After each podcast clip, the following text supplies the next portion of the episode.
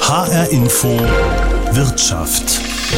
Mit Daniel Bauer und dem großen Zauberwort Nachhaltigkeit. Irgendwie ist das heute ja fast alles, zumindest wenn man der Werbung glaubt. Kleidung wird nachhaltig produziert, also ohne Kinderarbeit und zu fairen Löhnen. Der Strom aus der Steckdose ist nachhaltig aus regenerativen Energiequellen und auch die Finanzbranche hat inzwischen den Trend bemerkt und macht mit. Sustainable Finance ist das Motto.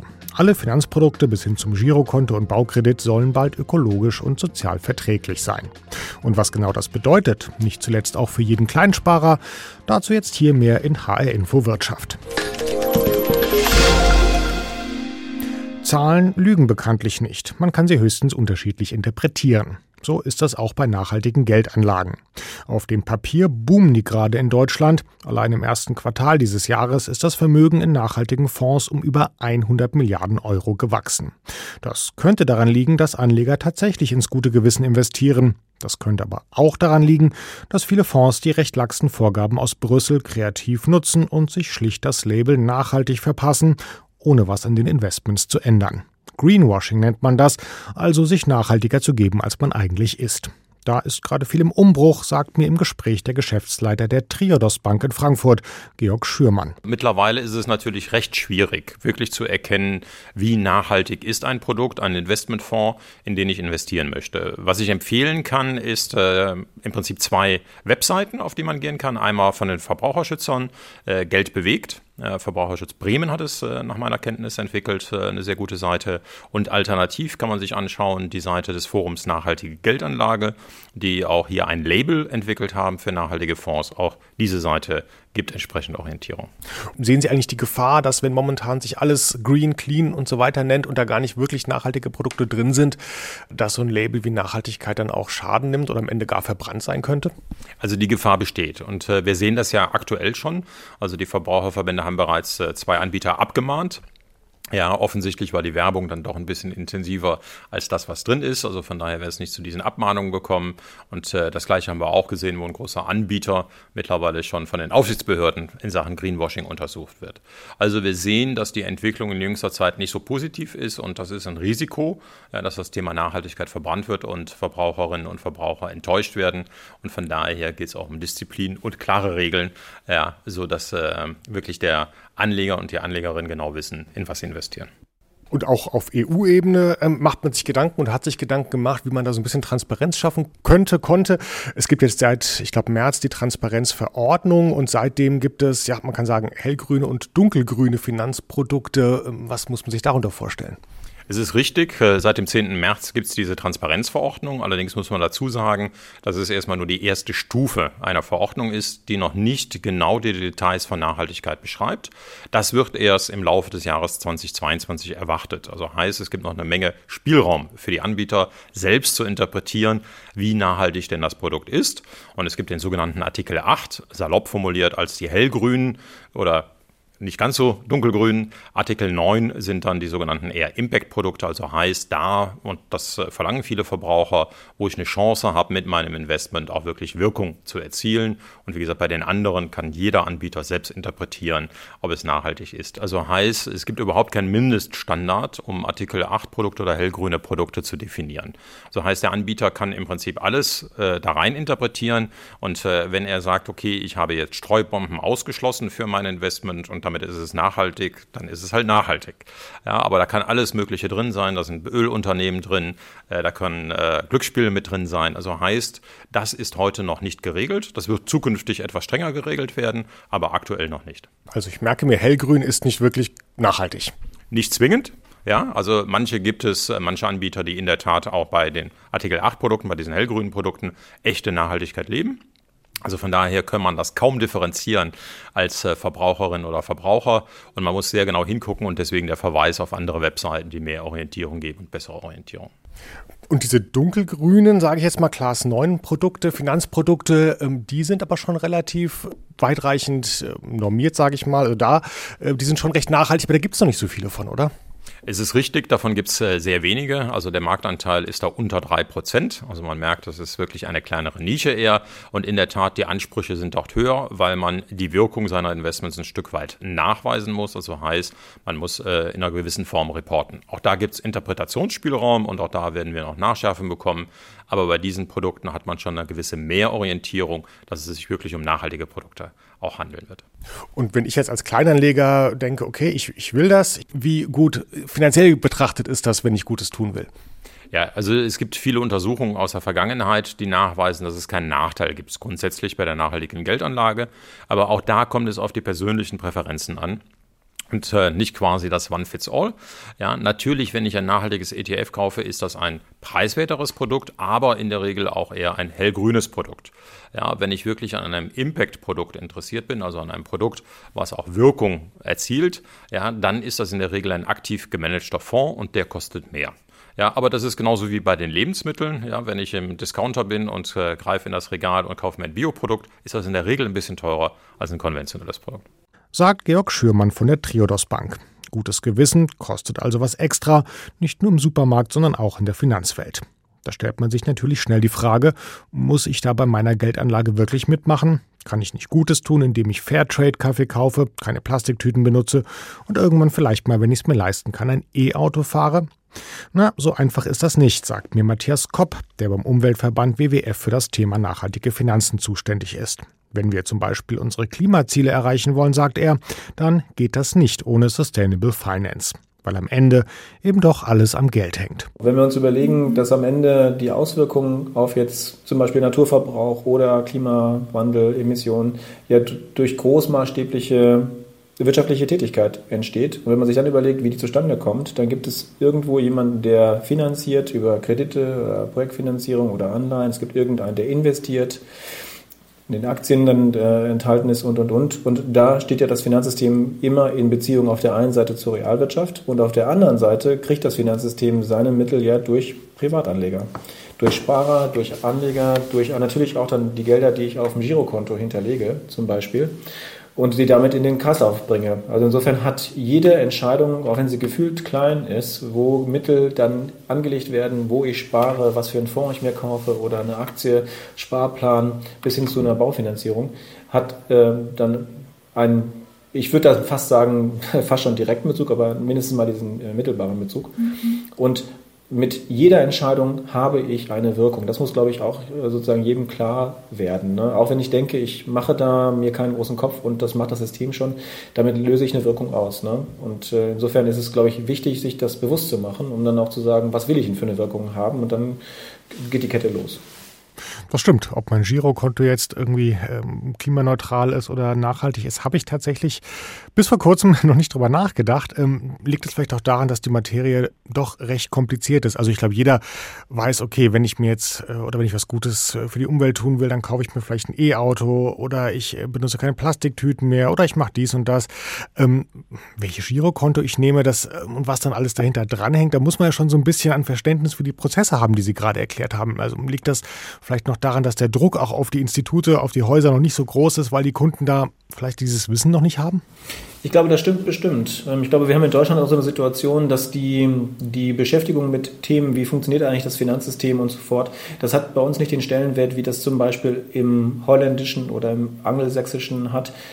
Insbesondere so erkläre ich mir das, auch deswegen, weil unser Rentensystem Menschen dazu nicht zwingt, sich mit diesen Themen zu beschäftigen. Weil wir halt ein umlagefinanziertes Rentensystem haben und Menschen denken, ja, ich zahle in die Rente ein, dann kriege ich da raus und muss mich ja mich nicht beschäftigen. Und unser Rentensystem legt ja tatsächlich nicht an. Ne?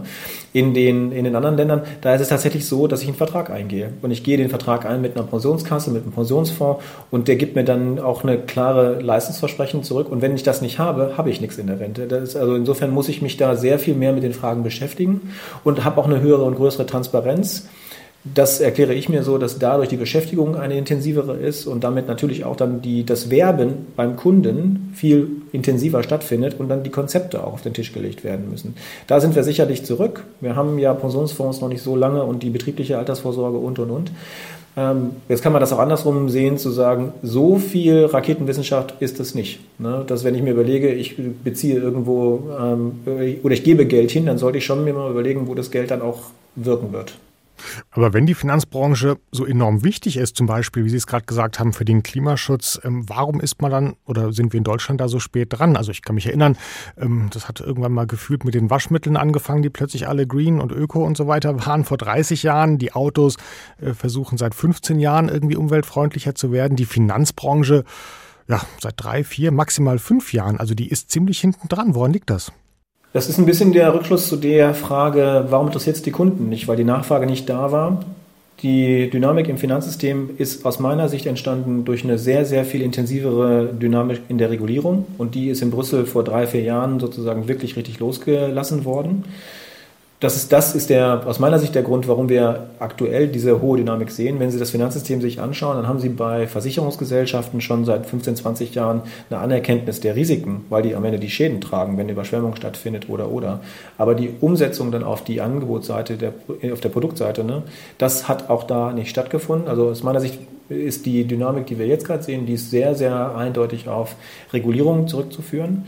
Dass wir diese Regulierung jetzt erst haben, das ist nochmal eine andere Fragestellung. Und wenn man jetzt mal Deutschland sich anschaut, dann haben wir in Deutschland halt eben ein Verständnis, das sieht man ja auch jetzt in den Koalitionsverhandlungen, was sehr viel stärker darauf abzieht, diese Aufgaben der Finanzierung, das ist eine Aufgabe der öffentlichen Hand, des Staates, des Steuerzahlers. Das halte ich für zum einen für falsch, und zum Zweiten auch für gefährlich. Falsch deswegen, weil im Finanzsystem eine Menge Geld sitzt, was man sich zunutze machen können sollte und auch unter anderem machen müsste oder muss, weil dieses, dieses Kapital ja sowieso angelegt werden wird.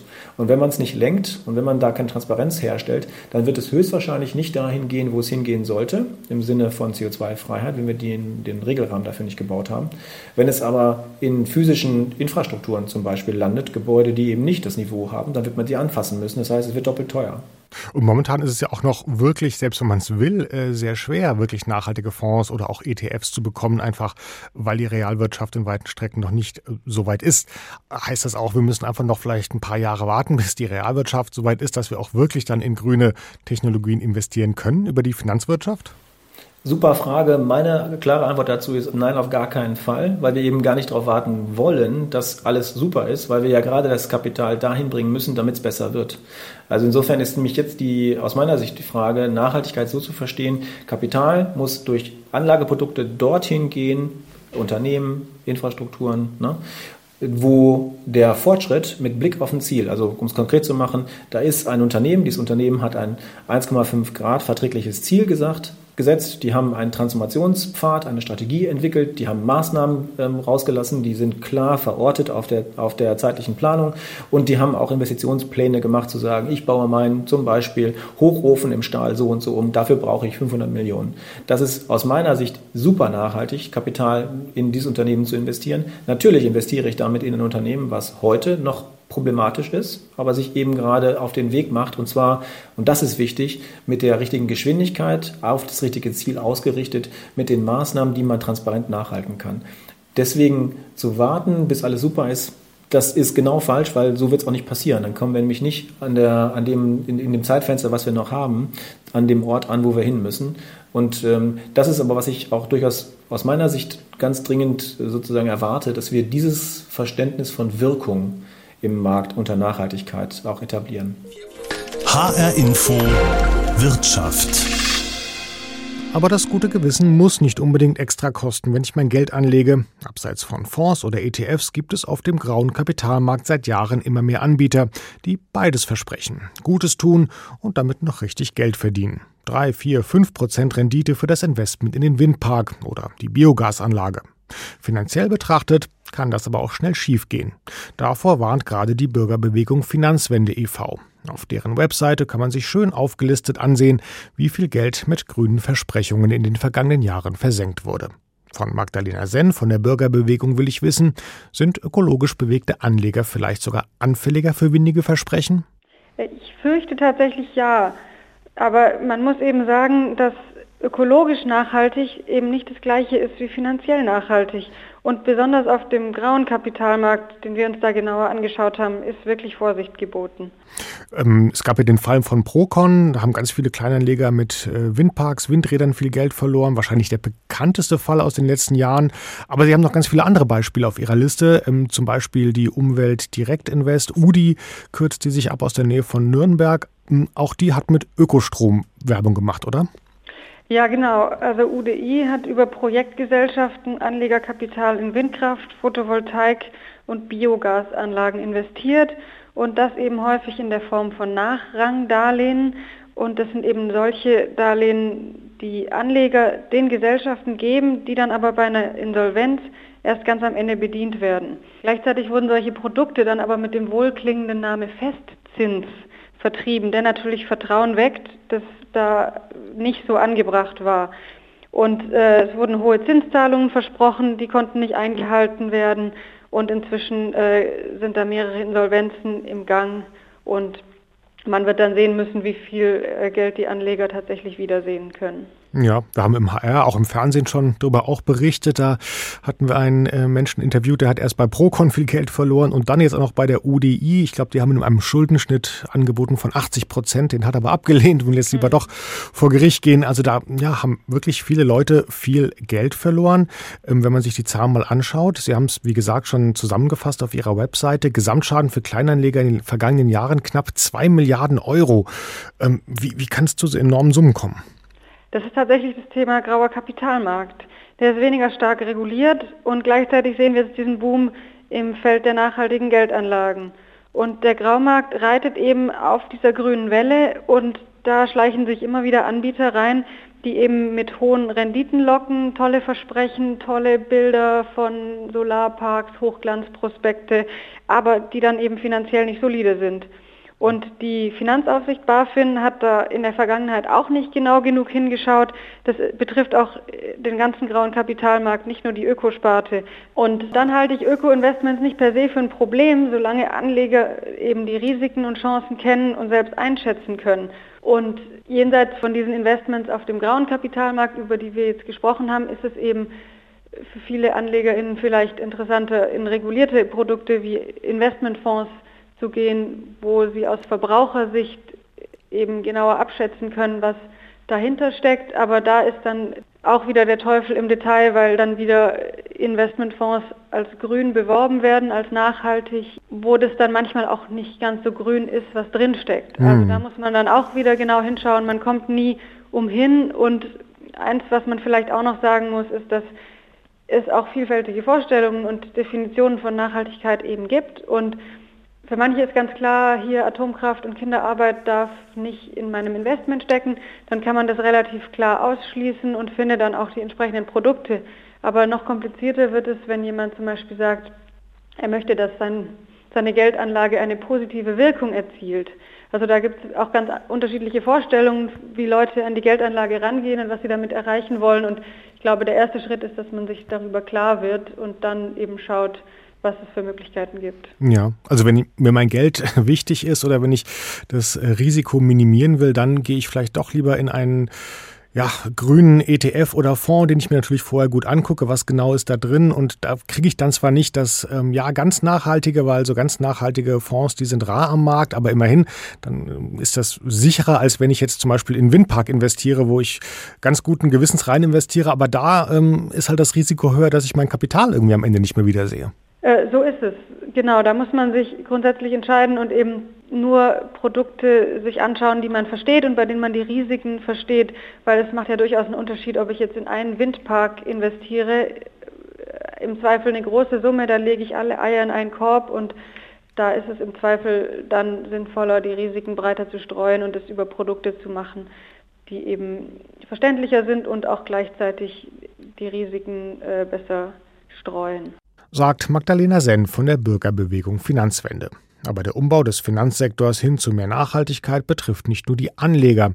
Im Prinzip ist jedes Gehalts-, Giro- oder Sparkonto betroffen. Und weil die Kreditinstitute in den kommenden Jahren Milliarden in den Umbau stecken, könnte man auf die Idee kommen, dass vieles bald teurer werden dürfte. Carsten Löffler von der Frankfurt School ist Vorsitzender des Sustainable Finance Beirates der Bundesregierung und muss eigentlich wissen, was das alles kostet. Aber so will er in unserem Gespräch gar nicht an die Sache rangehen. Aus meiner Sicht ist das immer die falsche Frage, ähm, weil es darum geht, zu investieren in die Zukunft. Und Investitionen ähm, macht man deswegen, um ja, um, um, um zukünftige äh, Erträge zu ge generieren. Und so ist das auch hier. Also das, was wir äh, landläufig als Kosten begreifen, sind in aller Regel Investitionen in eine gute Zukunft. Und ähm, wir müssen uns auch gleichzeitig immer dessen bewusst werden, was das Nichtstun bedeutet. Welche Kosten das am Ende auch für uns bedeutet. Und da muss man gar nicht weit zurückgucken. Ähm, alle wissen, was im Ahrtal passiert ist. Ähm, das wollen wir sicherlich nicht äh, zum Standardfall machen. Deswegen ist es ganz wichtig, jetzt in die Zukunft zu äh, investieren. Ähm, und die Investitionen sind, äh, sind gewaltig. Das heißt, diese Investitionen können nicht alleine aus den öffentlichen Taschen finanziert werden, sondern da kommt es darauf an, dass eben auch der Finanzsektor mit involviert wird. Wenn wir über Zahlen reden, dann sagt die Europäische Kommission, äh, dass wir alleine für den europäischen Energiesektor pro Jahr 350 Milliarden Euro investieren müssen. Und für die übrigen EU-Umweltziele sind es noch einmal 180 oder 190 ähm, äh, Milliarden Euro äh, pro Jahr. Das hört sich nach viel Geld an. Wenn man sich aber die Größe des Finanzsektors insgesamt ansieht, dann ist das alles machbar. Also insofern lasse ich mich hier durch große Zahlen nicht abschrecken. Die, die, der entscheidende Punkt nochmal ist, es ist eine Investition in unsere Zukunft. Die Frage ist nur, ähm, wer, wessen Geld wird investiert? Also Sie sagen gerade, die öffentliche Hand wird einen Teil übernehmen, das geht dann über Steuern, logischerweise. Ähm, wenn der Finanzsektor dann seinen Beitrag zu leistet, ist die Frage, naja gut, wird dann mein Girokonto teurer, wird mein Kredit nicht mehr so günstig wie bisher? Also irgendwo muss der Finanzsektor das ja auch finanzieren, was er in die Zukunft investiert.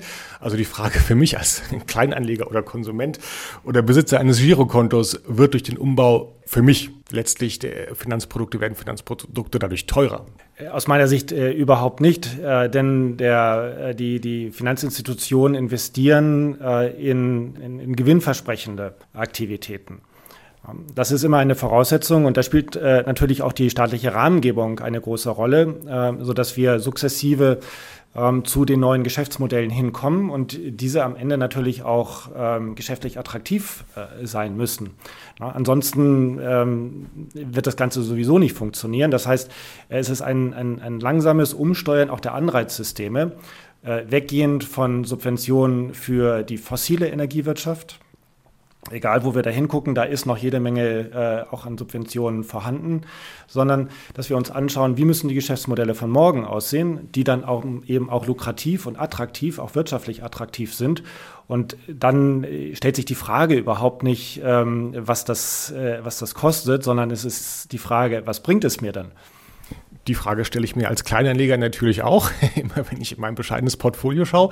Ähm, wo viel Geld bewegt wird, sind immer auch Chancen. Welche Chancen habe ich als Kleinanleger von dem Umbau des Finanzsektors zu profitieren? Wie stelle ich mich da schlau an? Sie als, als Investor, ob groß oder ob klein, das spielt eigentlich gar keine große Rolle. Sie müssen sich äh, Gedanken darüber machen, was ist ein tragfähiges Geschäftsmodell von morgen, das äh, auch eine attraktive Rendite äh, verspricht. Und darauf kommt es an, das sind die entscheidenden Fragen, die auch die professionellen Investoren den Unternehmen stellen. Habt ihr einen Plan? Habt ihr eine Strategie? Was, ist, äh, was sind eure Cashflows? Was sind eure Gewinne von morgen? Wo kommen die her? Und habt ihr mit auf dem Schirm, äh, welche regulatorischen Änderungen sich über die nächsten Jahre vermutlich ergeben? Na, was sind die Geschäftsmodelle? Womit wollt ihr Geld verdienen? Und womit wollt ihr international erfolgreich sein? Und es gibt aus meiner Sicht im internationalen Kontext ähm, jede Menge Herausforderungen, denn auf diese Idee sind andere natürlich auch schon gekommen. Das heißt, die grünen und die nachhaltigen Technologien von morgen für den Weltmarkt zu liefern, ähm, das ist äh, das, das die Kernaufgabe, die wir auch als deutsche Wirtschaft, als deutsche exportorientierte Wirtschaft haben. Da sind wir gut aufgestellt, aber ich glaube, es kann noch besser gehen. Also in Nachhaltigkeit zu investieren, könnte sich auch für mich als Kleinanleger lohnen. Aus meiner Sicht äh, greifen die gleichen Kriterien wie sonst auch. Ähm, nach vorne schauen, schauen, ist ein Geschäftsmodell tragfähig? Mit welchen Veränderungen äh, kann ich rechnen? Und auf dieser Basis eine informierte Entscheidung zu treffen. Also es geht nicht darum, wie die Lemminge einfach nur dahin zu laufen, wohin alle laufen, sondern äh, zu überlegen, okay, was sind äh, die, äh, die absehbaren Entwicklungen? Äh, haben die Unternehmen, in die ich investiere, äh, die Herausforderungen verstanden und befinden die sich auf dem richtigen Pfad?